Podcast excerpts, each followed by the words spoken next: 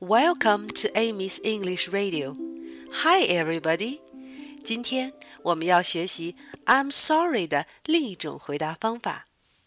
Never mind. Never mind.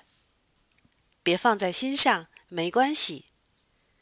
Never mind. Never mind. Never mind.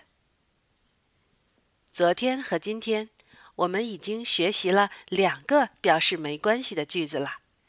以后别人和我们说 "I'm sorry" 的时候，我们就可以换着用了，既可以回答 "It's OK"，也可以回答 "Never mind"。快和爸爸妈妈一起练习吧！